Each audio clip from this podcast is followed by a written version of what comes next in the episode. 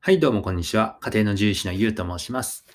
えーちょっとですね、えーラジオの間隔が空いちゃって申し訳ないんですが、気を取り直してやっていきたいと思います。えー今回は猫ちゃんに多い病気を10個解説していきたいと思います。えただ、あの、10個ですね、あのじゃなくって、まあ、今日は、え半分ですね。えまあ、10位から1位まで、え猫ちゃんに多い病気があるんですが、えそのうちの半分を解説していきます。えまあ、獣医師としての経験と知識をもとにですね、え飼い主さんにとって特に大事な、えーなりやすい10個の病気の早期発見法や予防法を分かりやすく解説していきたいと思いますので、よろしくお願いします。えこちらをご覧いただくことで、まあ、猫ちゃんにはね、こんな病気が出やすいんだというか、えこういう時は早く動物病院に連れて行った方がいいのかですとか、これを知っていれば早期発見しやすくなるのか、そんな予防法があったのかと言っていただけるような、情報をお伝えしていきます。でしたら、まず、第10位ですね。まあ、10位から1位まであるんですけども、今回10位から5位までですね。まあ、ざっと言うと、まあ、10位は皮膚炎、9位は糖尿病、8位は元気食欲がなくなる、7位は外耳炎、えー第6位は結膜炎ですね。で、まず第10位ですね。皮膚炎。まあ、皮膚の病気ですよね。はい。で、まあ、痒くなる病気、えー痒みとかがあるようであれば、えアレルギー性の皮膚炎ですとか、飲みなどの寄生虫が皮膚炎を起こしている可能性を考えます。まあ、痒みがあんまりなくってですね、まあ、脱毛やハゲなどができているだけであれば、えーカビですね、心筋とも言いますけれども、えカビの感染による皮膚炎を考えたりもしますけどね。えーそしてですね、まあ、猫ちゃんで意外と多い多いのがですね、あの精神的なストレスなので、え自分で皮膚やえ毛を舐め壊して起こす皮膚炎なんですね。はい。で、飼い方ですとか、あとまあ飼育環境ですね。えーまあ多頭飼育でのストレスなどが意外と多いこともあるんですけれども、まあ他の病、そうですね。まあそれ以外には他の病気になっていて、まあそれで体が痛くってイライラしたりとか、不調、体が不調なのでイライラして舐めたり、なんていうこともあり得ますね。はい。で、早期発見法についてはですね、まあ毎日撫でて、えーいろんな場所を見て触ってあげましょうと。えー、赤くなってるところはないか、毛が薄いところはないか、まあお腹などもですね、触らせてくれる子だったら見ていただけるといいかなというふうに思います。まあ予防法は、まあアレルギーはなかなか難しいんですけれども、まあ飲みであれば外に出さない予防薬を使う、えーですね。えーカビ感染であれば、まあ屋外のね、猫ちゃんとの接触感染もありますのでね、まあやっぱりまあ出さないに越したことはないですね。病気を防ぐという意味では。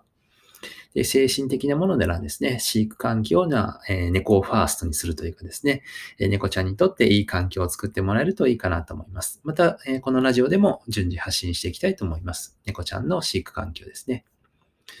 はい。で、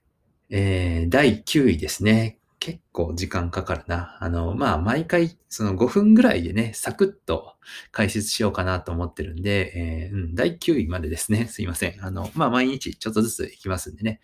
えーよろしくお願いします。で、第9位はですね、糖尿病ですね。えー猫ちゃんも糖尿病になります。えそしてですね、糖尿病っていうのは、え早期発見して治療しないと命に関わる病気でもあります。え治療法は、ま、インスリンというね、え注射がありますので、ま、人間とほぼ一緒だと思うんですけれども、え基本1日に2回注射をしていかないと、え命に関わってくるんですね。なので、まあ、もし糖尿病になっちゃうとなかなか大変ですと。で早期発見法、これとっても大事ですね。まあ、これだけ今日覚えて帰ってもらう、覚えて、かあの帰帰ることはないと思うんですけど、覚えてもらいたいんですが、もう猫ちゃんを飼う方もこれは絶対覚えてほしいんですけど、えー飲み水の量がめちゃくちゃ増えるんですね。で糖尿病だけじゃなくてですね、腎臓病、えー猫ちゃんの発生率ナンバーワンの病気の腎臓病でも、えーめちゃくちゃ増えるので、あの、絶対、え猫ちゃんの飲み水の量っていうのは注意して、え見ておきましょうと。はい。なので、まあ割と早期発見しやすい病気ですね。あの、診察でもお水飲む量がちょっと増えたので来ましたですとか、ちょっと最近お水飲む量が増える、増えてきたので、腎臓悪いかどうか検査お願いしますみたいなね、あの意識高い飼い主さんは、えー結構いらっしゃいますね。で、まあ、どれぐらいにお水飲んだら、あの、病院行った方がいいのかって、なかなかわからないと思うんですが、えーまあ、レッドゾーンとグレーゾーンがあるんですけど、まあ、レッドゾーンとしては、えーもうこれすぐ病院、まあ、もうこれまず病病気間違いなしっていう量があるんですが、体重1キロに対して 50cc 以上なんですね。なので、まあ、大体猫ちゃんってですね、小柄な子だと3キロぐらい。まあ、それより、あの、少ない子もいますけど、小柄な子だと、まあ、3キロぐらい。えー、大きい子だと、まあ、5キロ越すことがあるんですが、まあ、3キロの子だったら1日 150cc の水。えー、大きめの子だ大きめの子で5キロぐらいだったらえ、5×50cc ですねえ。250cc。まあ、コップ1杯ぐらいですね。それ以上飲むようだったらえ、もう完全に病気だと思いますので、えすぐに動物病院へ行ってください。はい。えー、もちろんですね、えー、まあ、個人、個人差、あの、子猫差ですかね。はい。子猫差はありますので、えー、まあ、以前より増えたなと思ったら、え動物病院にご相談をしていただくといいのかなっていうふうに思います。まあ、あくまでレッドゾーンなんでね、まあ、グレーゾーンとしては、えー、1日あたり、えー、2、30cc ぐらいかな、体重1キロあたり。それ以上だと、ちょっと怪しいかなっていうところになりますので、まあ、早期発見については、それぐらいで言ってもらうのがいいのかなと思いますね。はい。で、予防法についてはですね、えー、糖尿病の予防法、えー、まあ、確定的な方法はないのが現状です。まだいろいろ分かってないことが多いんですね。ただ、やっぱり太ってる猫ちゃんの方が糖尿病のリスクが高いというふうに言われますので、えー、もしですね、まあ、アザラシみたいな、え心当たりの猫ちゃんがいれば、えダイエットをですね、お願いしたいと思います。はい。